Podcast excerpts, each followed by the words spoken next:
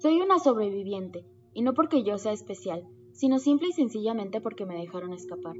Quiero aclarar que mi intención no es desprestigiar a nadie, ni tampoco busco desprestigiar a todos los cultos. Yo simplemente busco contar mi terrible experiencia dentro de un círculo de adoradores de un falso dios. Todo comenzó cuando yo vivía en California, en Estados Unidos. Yo trabajaba en la morgue de un hospital.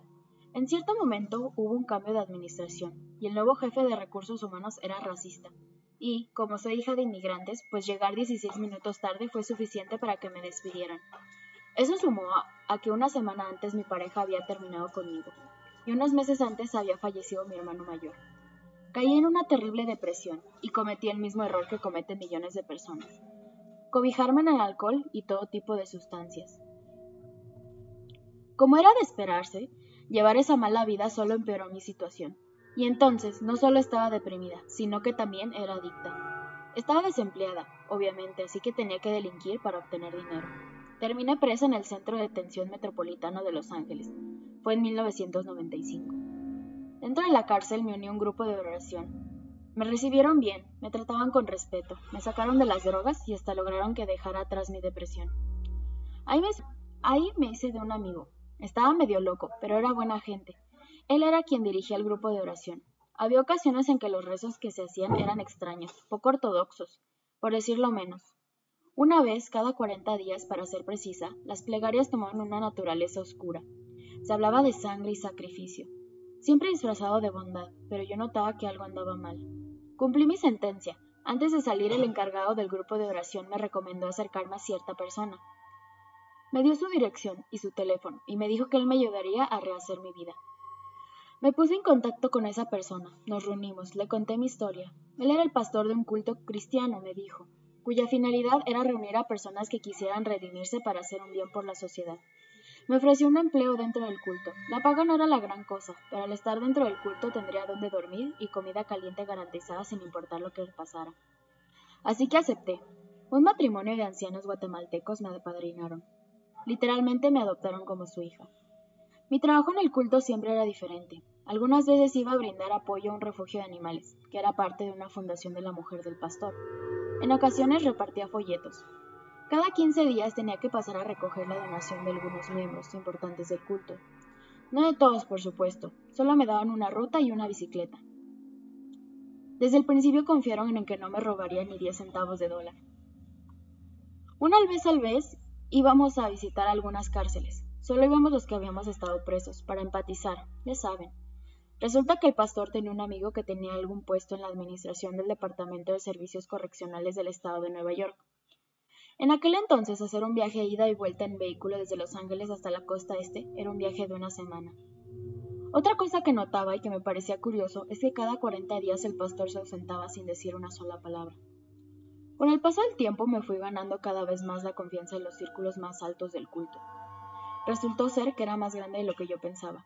Había políticos involucrados, ese es el motivo por el cual no puedo dar demasiados detalles. El punto es que llegué a estar tan metida en el culto que hasta ya tenía gente trabajando para mí. Tenía un buen sueldo. Me pude comprar un auto, pero jamás se me permitió tener casa. Yo tenía que seguir viviendo con el matrimonio de guatemaltecos. Y yo estaba encantada de la vida, era feliz estando dentro del culto. Ellos eran mi familia. En una ocasión llegó la policía a la casa del pastor a realizar un cateo. No pasó a mayores, pero ahí comenzaron levemente a encenderse esas señales de alarma. Ese mismo mes el pastor me dijo que había llegado el momento de que el culto trascendiera fronteras. Me envió a Monterrey como misionera para reunir gente, aunque me aclaró que las personas que yo iba a reclutar no entrarían a formar parte del culto, sino que ellos serían otra cosa, que los ofreceríamos a Dios, no tenía ni la más mínima idea de lo que significaba, eso exactamente, pero si tenía que ver con Dios, yo supuse que era algo bueno, aunque en el fondo tuve una sensación, la misma que sentía cuando el grupo de oraciones las cosas se tornaban un poco oscuras. El pastor fue muy específico sobre a quienes podría reclutar. Nada de menores de edad, tampoco personas estudiadas. Me dio más detalles, pero me extendería demasiado. Lo que sí es importante mencionar es que me dijo que nada de folletos, todo tendría que ser de boca a boca. Me dio 40 días para reclutar a la mayor cantidad de personas posibles. Yo me paraba en calles transitadas a la espera de ver a alguien que encajara en el perfil que me habían asignado. Pasaban días enteros en los que no conseguía nada. Yo podía estar ahí, esperando, hasta por 12 horas, pero cuando me acercaba a alguien, lo convencía. Venció el plazo. Yo, junto con las 17 personas que habían conseguido, nos reunimos con el pastor en una casa particular. Hubo una charla. Y luego entró un grupo de personas encapuchadas y amargaron a los 17. Los amarraron y les cubrieron la boca. No les taparon los ojos. Luego se los llevaron. Yo estaba completamente impactada ante semejante cosa. No entendía nada de lo que estaba pasando. El pastor me tranquilizó, diciendo que había ocasiones en las que Dios necesitaba sacrificios. Me lavó el cerebro completamente para convencerme de sus locuras. Esas 17 personas iban a morir, porque según el pastor, solo así su alma podría ser salvada, y eso les aseguraría su entrada al cielo. Viéndolo en retrospectiva entiendo que es absurdo, pero en ese momento yo estaba totalmente engañada por las increíbles habilidades coercitivas del pastor. En aquel momento no supe cómo, pero sé que esas personas fueron asesinadas. Después de ahí me enviaron a Michoacán, Veracruz, Puebla, Guanajuato y Jalisco. Durante ocho meses estuve juntando personas para que el culto pudiera hacer sacrificios a Dios, Finalmente, una tarde, completamente abrumada por formar parte de tanta muerte, cuestioné al pastor y la supuesta voluntad de Dios. Obviamente el líder no lo tomó nada bien. La cara que me puso jamás se la había visto. Era una mezcla de enojo y decepción. Su mirada era electrizante y atemorizante. Me dijo que solo los débiles dudaban, pero que si necesitaba ver para creer, pues así sería.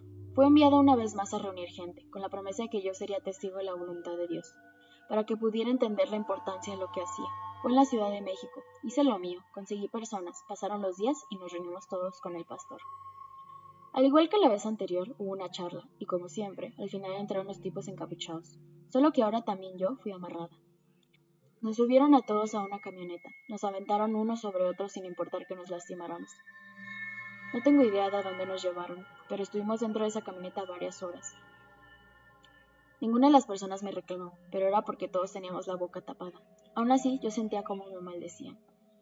Luego nos bajaron de la camioneta y nos aventaron a la caja de un tráiler. Estuvimos tanto tiempo en ese tráiler que hasta me quedé dormida. Cuando desperté, seguíamos en movimiento. Finalmente, nos bajaron. El tráiler se había detenido a la orilla de la selva. Con arma en mano nos hicieron adentrarnos hasta llegar a una casa. Dentro había un montón de gente encapuchada, pintados de la cara. Nos metieron a un cuarto oscuro y ahí nos dejaron un buen rato.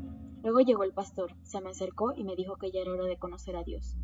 Me bajaron al sótano. Ahí entendí que esa gente no era cristiana, no creían en Dios. Todo ese tiempo yo había estado colaborando con un culto pagano y posiblemente satánico.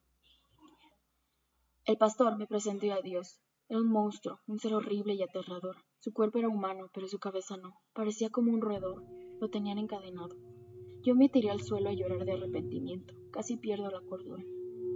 El pastor me contó que hace muchos años él había hecho una petición a Dios, pero nunca le respondió.